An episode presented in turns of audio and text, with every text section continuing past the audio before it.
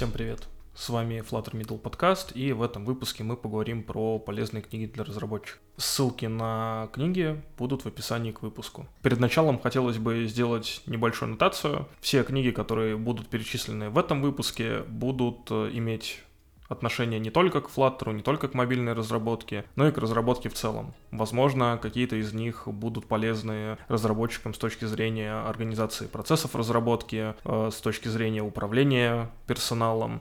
То есть это не только какие-то технические книги. Начнем мы с э, первой книги, и, как ни странно, она будет э, про английский язык. Эта книга называется English Grammar in Use, и ее написал Раймонд Мерфи. Вот, книга на английском языке — это, можно сказать, самоучитель по английскому языку. Он полезен будет, э, в принципе, любому разработчику, потому что английский язык нам, как ни крути, но нужен э, для использования как минимум в при чтении документации. И как раз-таки самоучебник Мерфи — это книга, которую, наверное, очень многие даже преподаватели по английскому языку рекомендуют, а, на которой можно заниматься. И в принципе, на ней можно выучить английский и доучить его до какого-то базового уровня типа B1, B2 э, самостоятельно. Тут было бы желание. Она доступна для покупки в России, ее можно купить на Озоне, и, в принципе, ссылка на Озон будет в описании. Следующая книга — это книга «Современные операционные системы», которую написали Эндрю Тенненбаум и Херберт Босс. Книга, как следует из названия, про современные операционные системы. Она, не сказать, что сильно новая, по крайней мере, четвертое издание, которое я читал. Но при работе над книгой э, авторы руководствовались операционными системами, которые были на тот момент. То есть, насколько я помню, там описывается Windows 7 или 8 версии. То есть это не 10, не 11. Но в то же время книга закладывает читателю базис, необходимый для понимания работы операционной системы, почему какие-то моменты сделаны так, а не иначе, и она также хорошо, можно так сказать, закладывает часть теории по андроиду. То есть есть э, в книге отдельный раздел про Android, и вот как раз-таки его, как минимум, я рекомендую прочитать, перед этим ознакомившись с какими-то базовыми вопросами по операционным системам. То есть это можно прочитать около половины книги и затем только часть про Android, если вы не хотите углубляться в десктопные операционные системы. Далее идет э, книга «Архитектура компьютера» от э, Эндрю Тенненбаума и Тода Остина. Это уже больше про железки, вот, ее, в принципе, читать, я бы не сказал, что сильно обязательно. То есть, э, перефразирую, если вы ее не читали, это не значит, что вы не программист, но ознакомиться рекомендую. Опять же, книга не сказать, что шибко новая, именно в плане э, информации, но, в принципе, базис, необходимый для понимания того, как все работает на низком уровне, она дает. В выпуске про полезные материалы для разработчиков я давал ссылку на статью, которая критикует э, архитектуру компьютера. Можно с ней тоже ознакомиться и понять, какие есть альтернативы, прочитать, узнать. И там удостовериться, что архитектура компьютера вам подходит. Либо выбрать э, какой-то другой, либо учебный материал, какой-то курс или цикл статей, или уже полноценно другую книгу. Все зависит от ваших потребностей. Далее идет э, книга Java Concurrency на практике.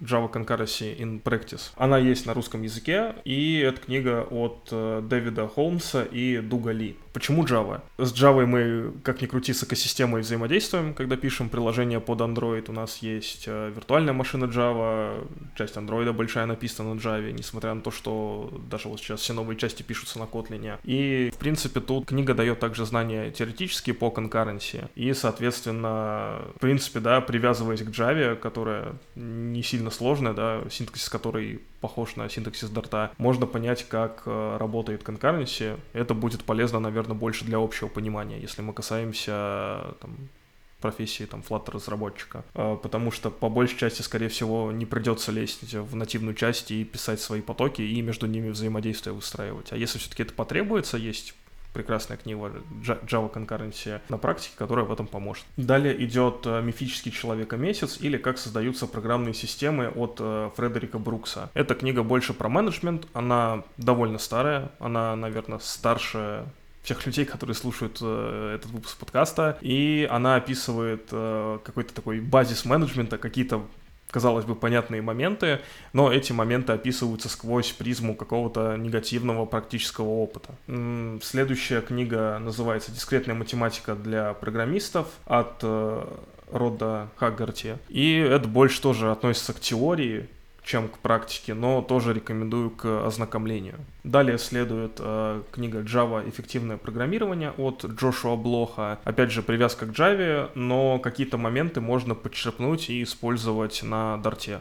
Да, можно даже какие-то аналогии проводить, потому что языки довольно похожи, и какие-то практики, они будут общими как для Dart, так и для Flutter. Далее идет э, тоже не техническая книга, это чистый Agile, основы гибкости от Роберта Мартина. Роберт Мартин довольно признанный эксперт в области программирования, да, построения программных систем, но рекомендовать его книги по типу чистого кода чистой архитектуры я не буду, потому что у меня есть к ним вопросы. И, в принципе, наверное, чистый agile — это то его произведение, так скажем, которое мне зашло относительно. Она, опять же, больше про менеджмент, про управление командами, но книга также описывает какие-то моменты, с которыми сталкиваются разработчики при э, создании программных систем, почему есть менеджеры, почему менеджеры что-то требуют и почему программисты не одни и как общаться с заказчиком. Далее идет э, книга «Программист-фанатик» от Чеда Фаулера. Эта книга больше про какие-то такие заметки автора, и она,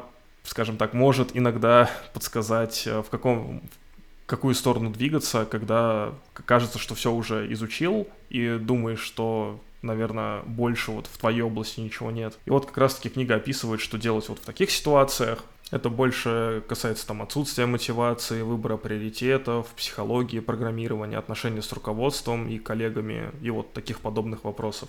Следующая книга называется «Структура и интерпретация компьютерных программ» от э, Джейн Джеральд Сасман и Харальда Эбельсона. Я ее пока не читал, но, наверное, у меня в большом приоритете прочтения SIGPA. SIGPA — это вот сокращение от системы интерпретации компьютерных программ. Это, наверное, фундаментальный труд по программированию. Книга посвящена описанию различных систем программного синтаксиса, анализу перехода от набора алгоритмов к программному коду. И принципе, да, она считается классикой в мире компьютер-сайенс, вот, и позволяет углубиться в работу языков программирования более глубже. Далее идет книга «Алгоритмы теории и практическое применение» от Рода Стивенса. Я читал второе издание, если что.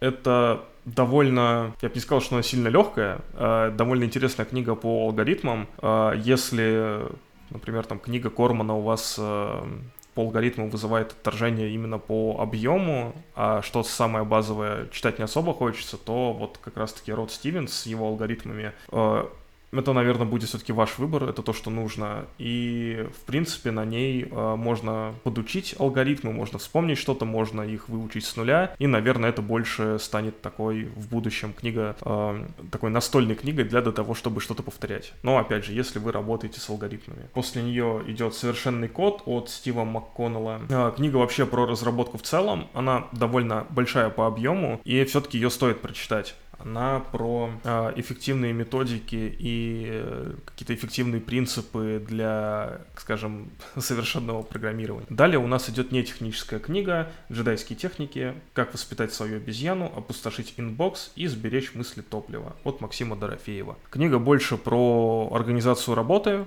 как не стагнировать на рабочем месте, как э, э, выполнять все в срок, про планирование, почему точное планирование на самом деле не такое точное, и, в принципе, как, наверное, к каким-то более таким цифрам приблизиться, да, приближенным, и как не, скажем так, выгорать и не сжигать э, мысли топлива да, так скажем, то есть свои, э, какие-то свои ресурсы для самой бурной деятельности. Далее идут паттерны объектно-ориентированного программирования от банды четырех. Это, в принципе, must-have, и рекомендую с ними ознакомиться. Не все паттерны используются в Дарте, не все, скажем так, Дарту подходят но часть из них есть, и, возможно, при проектировании в будущем каких-то сложных и больших приложений вам пригодится знать, каким образом можно объединять какие-то программные решения, возможно, вы уже будете знать, как э, какую-то проблему решить, да, с компонентами системы. В самом конце хотелось бы поговорить про книги на английском языке.